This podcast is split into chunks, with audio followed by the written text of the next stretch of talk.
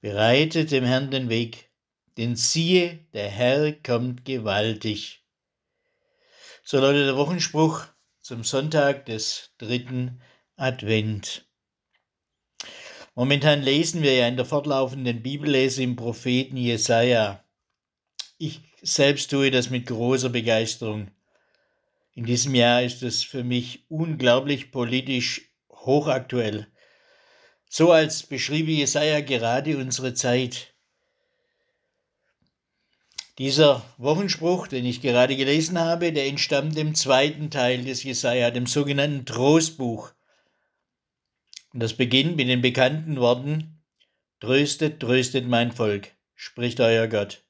Redet mit Jerusalem freundlich und predigt ihr, dass ihre Knechtschaft ein Ende hat, dass ihre Schuld vergeben ist, denn sie hat die volle Strafe empfangen von der Hand des Herrn für alle ihre Sünden.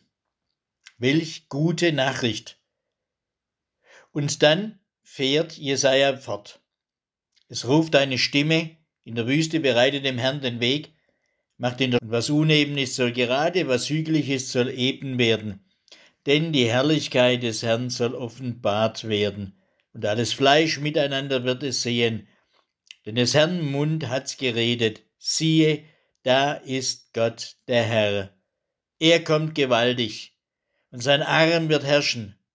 Siehe, was er gewann, ist bei ihm, und was er sich erwarb, geht vor ihm her.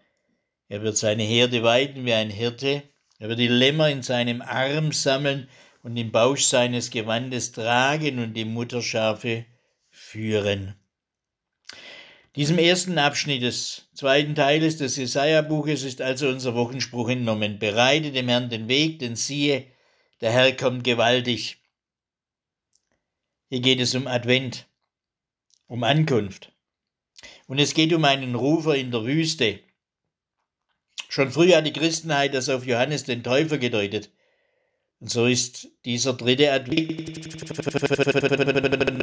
im Aufruf, bereitet dem Herrn den Weg. Adventlicher Glaube heißt ja immer warten, dass Gott kommt. Erwarten, dass er kommt, dass er zu mir kommt. Nicht nur, dass er kam damals, sondern auch jetzt und heute kommt. In meinen Alltag, in meine Wirklichkeit, in das, was bei mir gerade so los ist und dran ist. Bereite dem Herrn den Weg, dass er kommen kann. Aber wie bereite ich die Ankunft Jesu vor? Indem ich mich vorbereite. Tut Buße, denn das Himmelreich ist nahe herbeigekommen, so die dringliche Empfehlung von Johannes dem Täufer.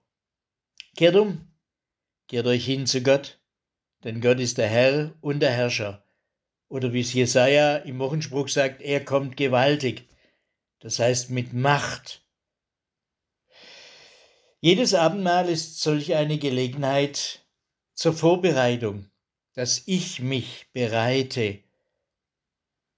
Wenn wir uns im Sündenbekenntnis tief beugen, Prostratio nannte man das, das Niederwerfen.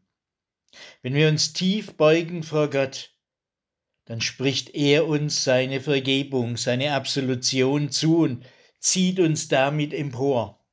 Und dann, dann erst sind wir eingeladen, uns zu erheben und unser Lob unserem Erlöser zu bringen. Darum, so oft wir feiern, zeigen wir, wir erwarten dich, Christus. Hier und jetzt und heute, mitten unter Brot und Wein, bist du uns schon nah, mitten in der Wirklichkeit unseres Lebens, wie immer sie sich gerade darstellen mag. So wollen wir die Herzen wach und offen halten. Bereite dem Herrn den Weg, denn siehe, der Herr kommt gewaltig. Amen.